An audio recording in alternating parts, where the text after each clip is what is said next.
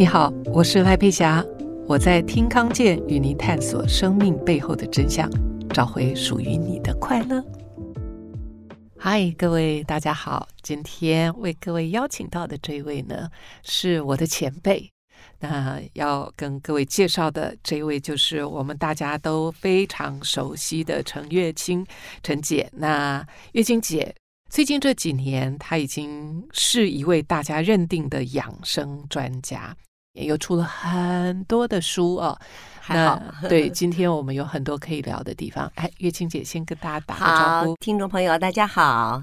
我相信在刚开始的时候，她也不希望 自己成为一个养生专家，但是因缘际会，她就走入了这一条道路，而且呃，开启了她很大的一扇窗啊。当然，看到你在谈养生的时候。然后我们主持人，因为你是资深媒体人，主持人的习惯就是很容易就是面带微笑啊，这是我们的工作必须要的。只要 camera 一开，大家都知道你不只是做电台啊，就是电视啊，是这绝对是一定是要笑口常开，嗯，要把欢乐带给大家。其实我发现啊，即使是广播，即使我以前在电视台配音，我也会面带微笑。因为当你面带微笑说出来的话语、声音，整个是不一样的。嗯嗯嗯。然而，因为电视的制作跟现在我们在做 podcast 啊这样的背景是很不一样的。是。所以在早期的时候，我们在即便在谈非常难过、伤心，甚至于对于自己来说是很大挑战的事情，我们都必须要带着微笑。以前。哦，在电视台的时候，哦、对对对，所以呃，那时候当你要去面对大众，然后谈起先生生病这件事情的时候，因为早期的训练，我们要有要端庄，尤其是新闻主播，对，对。然后当你要开始谈自己的事情，而且呃展现脆弱的这个部分的时候，对你来说有没有困难的地方？嗯、呃，其实。呃，我会成为一个养生专家，就像你说的，不是我自己挑选的，是上天挑选我。在我还不到四十岁，我先生刚刚四十出头，他去做生平第一次健康检查，医生没有用任何仪器，用手一摸就发现他的肝不对劲，然后赶快照个超音波，发现有一个很大的肝肿瘤。还好有一层膜包着，而且呢没有扩散，没有转移，它的位置也很好，可以一刀切除啊、呃，所以医生切得很干净。但是切完以后，我们就开始面对肝癌这个严酷的挑战，因为医生告诉我们说，他的两年之内的重呃复发率高达百分之五十以上。哇哦，呃。五年的存活率不到百分之十五，所以从那个时候开始，我们就一心一意的走上了抗癌的道路。当然，那个时候我还在电视台，我还在做很多的工作。那可是由于当时癌症不是很普遍，肝癌更是很少。这是几年前的事？这是在民国八十年。他是在民国八十年五月二十号 切除他的肝肿瘤。从那之后呢，我们开始走上了他的新生的道路。一开始在头两年，的确我的压力非常非常的重，我好像走在一个黑暗的隧道里面，看不见亮光。然后，呃，那个心头的沉重可想而知。可是我在他的面前，一定要装作没事。我告诉他说，坏东西切掉了。就好了，所以我们现在呢，开始改变这块土壤，所以我们开始往前迈进。但是我的心里知道，那个坏东西是很容易滋长的，所以我一面去做很多的研究，去了解要怎么样啊，帮他在短期之内啊减少复发啊。还好，我第一个找就找到了饮食，但是。呃，我虽然找到了饮食，也开始了，但是心里并不是那么笃定。对，所以在那两年里面，我在大家的面前是开心的，从来不谈我先生的肝癌，没有办公室可能也很少人知道，或者知道大家也就每天忙碌的新闻工作，不会把这个事情放在心里。那呃，我自己好像也是很坚强的鼓舞我自己，把一样的话告诉自己：是肝癌切除了就没有了，所以我们现在开始是很有机会的。那也许是因为这样，所以呢，我表面上看不出，除除了就是刚刚开完刀很惶恐的时候哭了几次。当然是背地里哭，不能在他面前哭。嗯，其他我都装作一切都没事，非常的非常的美好。然后我就开始做我那些所有的饮食的实验，那时候你们结婚书。我们结婚才两年，哦 okay、所以对我来讲真的是一个 big challenge，就是幸福甜蜜的日子还在调试，怎么搞的就发生了一件这么大的事情。所以当时呢，啊、呃，我真的觉得这是我生命中最大的。一个挑战，或者是我生命的低谷，哈。但是，呃，随着我们真的饮食的调整，慢慢的成功了，然后就是至少他在这两年之内就平安的度过。每一次去、呃，两个月追踪一次，每一次追踪他都 OK，所以。稍稍的就平复了一下。那在这期间呢，我还积极努力做另外一件事情，除了改变饮食、改变作息啊，改变对他说话的态度。因为我以前在办公室呢，还。蛮急的，你知道吗？每天跟时间赛跑，对，争分夺秒，对不对？一天三个截稿时间，你哪里三十秒钟能讲完的话，你绝对不会拖到两分钟。哎呦天哪！我每次人家三秒没讲到重点，我就不耐烦了。所以我回我在办公室常常跟呃，在编辑台，我常常说，这个访问拿掉，这个尾巴缩短一点，头拿呃头怎么样？啊，头改一下，都是这样子，斩钉截铁、快速的，那大家都懂啊。回家以后呢，有时候我就说，窗帘拉上，去到垃圾。他听到就很不爽啊，他就跟我说：“哎，别把你办公室的威风带到家里来，好不好？” 所以，我起先呢没有那么大的自觉，就常常还是不自觉会犯。可是当他得了肝癌以后，我就知道。这个很重要，因为肝癌不能生气，所以我就尽量不惹他生气，所以他就变成我们家的 Mr. Right。啊，他说什么？太上皇，我就说 Yes，我就说好的，先生，是的，先生。以前嘛，你知道主播都很有主见呐、啊。对呀。他就说我们去这里吃饭好不好？我说不好不好，这个没有情调，又很贵，哎，菜又不好吃，我们换一家。那总是否决。可是现在我都说是的，好的啊。那自己有意见呢，就把它吞回去啊，这样这就是尽量让他快乐。后来我就想说，还有什么办法啊，能够让他的那个生存的几率更高？我就看到书上说，除了改变饮食、改变这个生活的作息，非常重要的就是要让他感觉到被爱，感觉到幸福感，有强烈的求生意志。那我想说，怎么样会让他有强烈的幸福感？他很喜欢小孩，就是我那时候又当主播制作人，又当那个行政的主管，根本没有时间去生小孩。为此，我们还口角了几次。可是他生病了后，就开始认真思考这个问题。所以呢，我就卯起来怀孕啊！没有想到怀孕啊，真的比这个得金钟奖还难。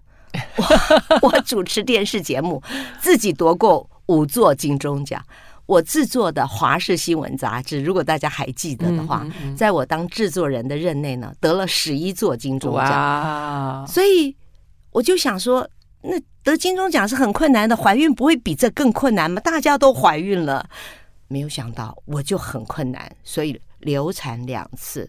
第二次流产真的是身心俱疲，刚好有一个机缘，朋友送了我一个。就是圣严法师讲心经的那个光碟，我一听以后，觉得好像头被敲开了一个洞，然后就感觉说，呃，我应该要走出呃这样子的一个觉得在生命的低谷，或许是找寻一个真理，告诉我生命到底是为什么？我为什么好好的？我和我先生都没做过什么错事，为什么会遭遇这样子的厄运？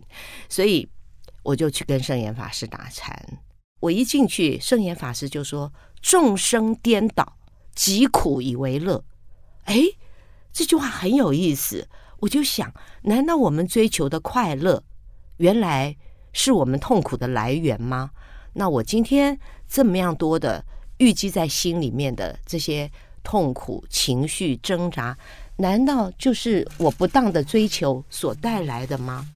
刚才你提到，呃，跟先生，当你知道说先生离离癌的时候，那我就会想到说独自流泪这件事情。嗯哼，啊，就是那时候。我觉得现以前对于身心健康跟现在大家对身心健康的理解，我觉得不太一样。包括你那时候做的电视节目啊，嗯、我们都开始会去谈心灵的这一块，照顾自己的身心健康这一块。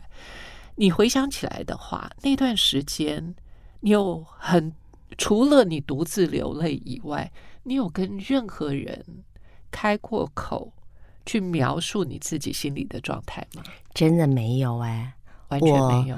唯一就是啊、呃，去找了一位呃女士，她的先生跟我先生一样罹患肝癌，可是她的先生过世了。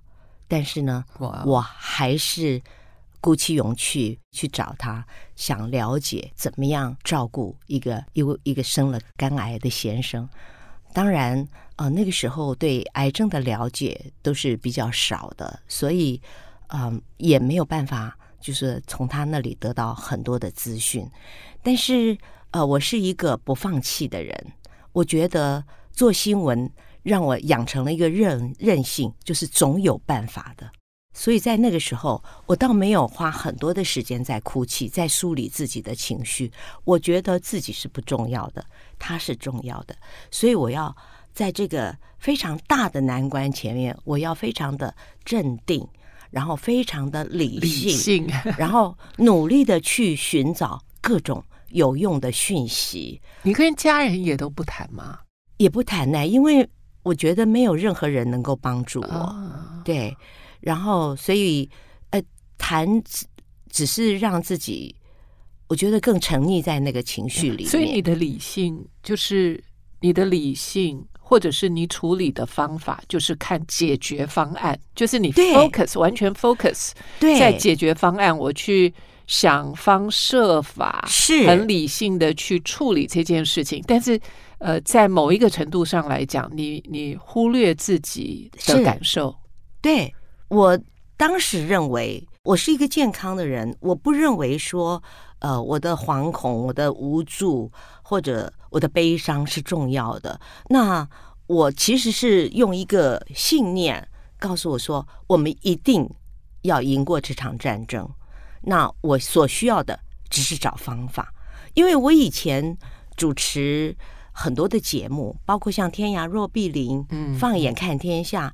当时我是第一个首开先河，到世界各地带国人去世界各地啊、呃、看各种。风光，了解各国，那叫呃天涯若比邻。那时候国内根本都还没有开放，本来只是想剪剪人家的影片来做节目就好。嗯、我说此法不可行啊、呃！我认为我们应该带国人去，呃，真实的用我们的眼光去看那个国家啊、呃。那时候是为了。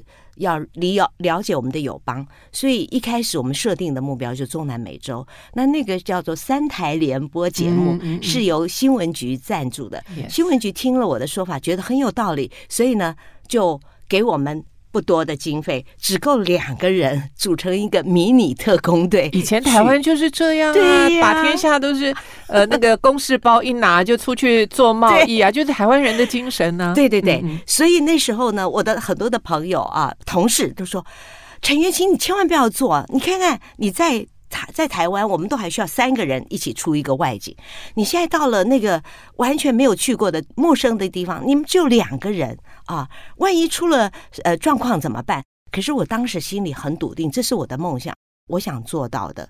那我不看万一失败，我看如果成功，那我就去找可能有什么办法成功。所以我真的是没在怕的，兵来将挡，水来土掩。我就发现人类的潜力很大，因为我去了，比如说我去过呃人这个欧亚大陆的最北角 North Cape 在挪威，那里半年以上都是黑暗的，非常的寒冷，但是还是有很多人在那里过得很好。那呃，我也看过很多宏伟的建筑，人类的古迹啊，我觉得真的是了不起。可是它也是人做出来的，所以我当时有一种想法，嗯、就是只要你愿意，你都可以做到。人的潜力无限，嗯、我就养成了这样的呃信念，所以我就把它把我过去做新闻节目那些成功得奖的经验。搬到我的毅力，对毅力、意志力搬到我的生活来。我觉得只要我能够找到方法，就一定可以克服这些困难。嗯，我的我的疑问会是：你觉得你这样的性格是像爸爸，还是像妈妈，还是你事后在职场上培养出来的？我觉得第一个我是老大啊，第二个我生活在一个我我出生在一个很艰苦的环境里面，OK，因为呃我是民国就是四十二年出生的，所以那个时候就是经济都不是不发达。后来我爸爸又搬到乡下去当一个乡下的医生，那乡下的生活条件就更不如那个城市里面，所以我大概七八岁的时候，呃我就。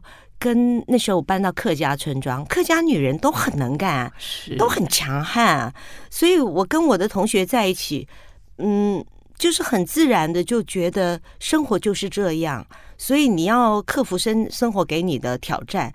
然后我爸爸呢是一个军医，他大概在嗯那个很就是呃他在国我们现在讲国中，他在初中的时候就遇到了日本人。呃，侵入山东，然后他就跟着老师这个东奔西跑去躲日本人，怕被抓当兵。后来就干脆加入了军队，投笔从戎。然后他们就呃，就只能编入军医红十字那种啊、呃，对，在帮忙一些战场上。Wow. 后来他读了那个国防医学院，就正式成为一个医生啊、呃，就正式成为军医。那我爸爸呢？当时在乡村里面，那人生地不熟，怎么样建立人家对你的信心？尤其是那时候外省人，外省人，对对，对，全村大概只有我们和一个警察的派出所的所长嘛，还是什么警员是外省人，所以我们要尽力的跟呃邻居修好，呃，然后要跟他们一样入境随俗。呃，我都很会讲客家话。然后我爸爸那时候不仅以他精湛的医术赢得了很多的信任，而且他非常的善良。呃，比如说，如果病人没办法来，他是会出诊的，就是去那边。那以前才只有脚踏车，很麻烦。后来有机车，他就是。一听到有机车的消息，我爸爸就是那种很喜欢冒险的人，他就去买了机车，还刚刚上了两下，他就骑去北河，就是很远的一个山里面去看一个病人，因为很以前就是想要给他看，但是就是不能去太远了，所以他有这个新的玩具，他就骑去了。结果在过一个桥的时候，嘣，掉到河里，很深很深的河，幸好他就得救了。嗯。嗯，所以我想，我有这样的基因，嗯，就是不论遇到什么，都可以勇往直前。我觉得不只是方法，我觉得那颗心，那颗心，就是因为你刚刚当你描述你父亲的时候，我觉得就是更鲜明，可以让我认识陈月琴啊，因为因为呃，否则的话，像一般人的话，就是说来。听我们今天的 podcast，一般人听了就会觉得说：“哎呀，那我怎么会这样？就是我为什么没有那样的毅力？我为什么没有那样的 spirit？那是因为我们没有那个样子的训练跟背景，我们需要榜样啊。Oh. 所以，所以每一个人，比方说，如果假设我的妈妈。”假设了啊，就是我妈妈她的所有的荣华富贵，是因为她坐在家里什么事情都不做，只要不要去惹麻烦，不要去花钱就好了。那可能我们对于呃，这种成功的印象就是我就是乖乖坐在家里什么都不做，那个就就是对的。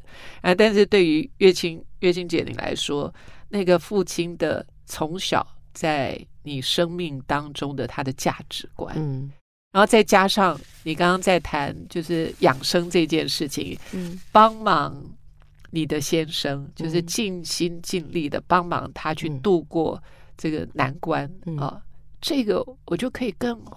从不同的角度，能够知道你那些力量哪里来。嗯，我觉得我妈妈也有给我很大的这个启发，或者是潜移默化。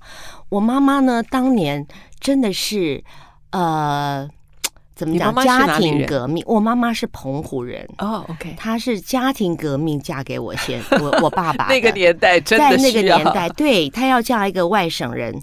啊，在那个澎湖的乡下，澎湖也很辛苦吧？在那个年代，对，在那个年代，澎湖是一直是很辛苦的。然后，呃，他要这个，呃，做出很大，要有下很大的决心啊。所以，呃，我妈妈也是怎么讲？为了这个付出很大的代价，因为她就跟她的娘家的关系不是那样的。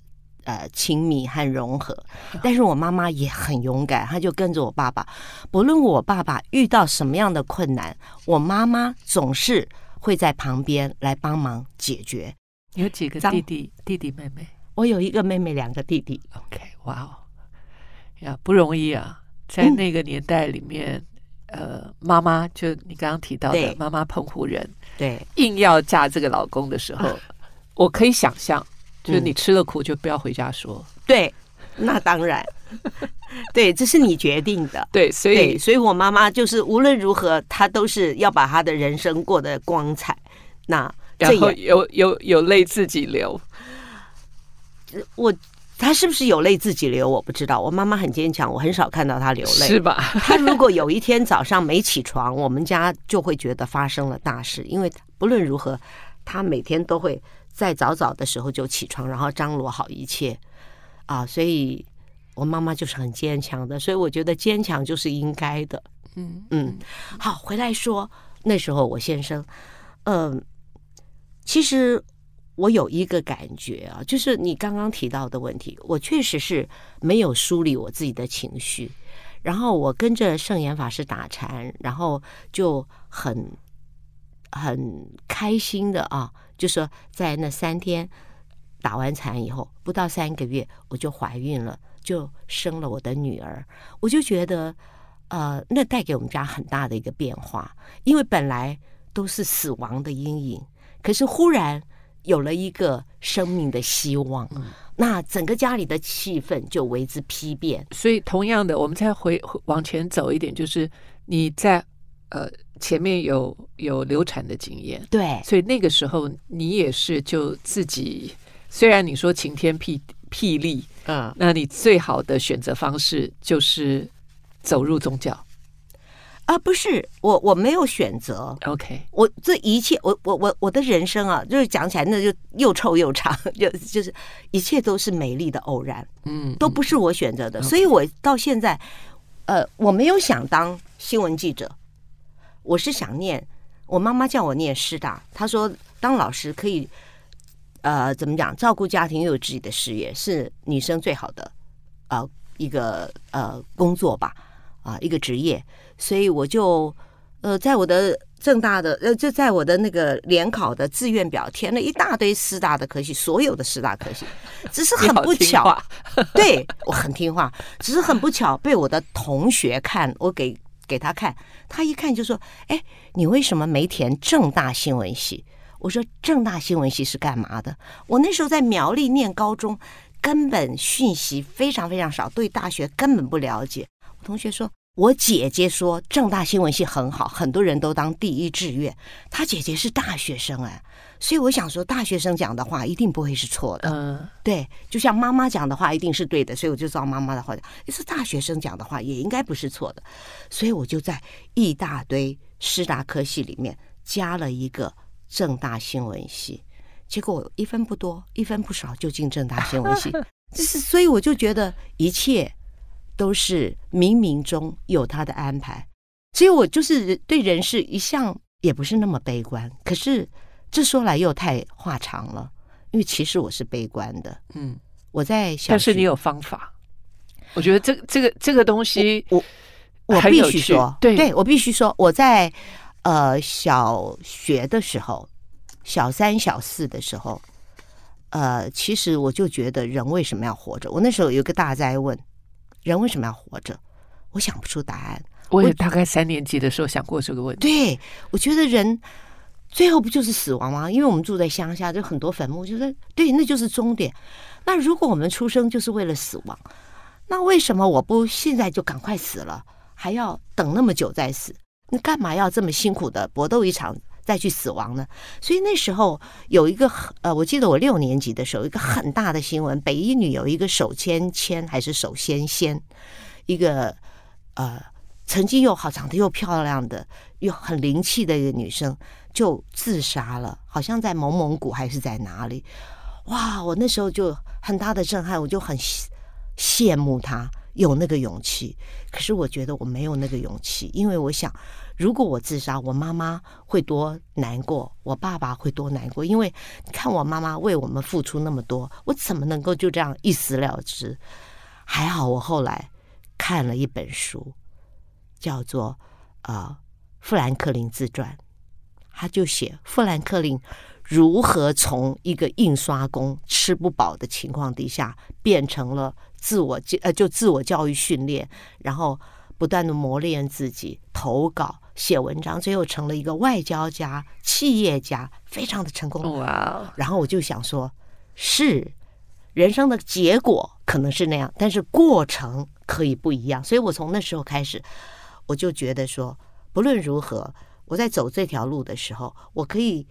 呃，珍惜每一天我看到的一个美好的东西，就算是路边的一个小花、一个小草，我都觉得可以带给你一点幸福、一点快乐。嗯，所以你去多关注这些幸福快乐，就可以支撑你走过这样艰难的人生。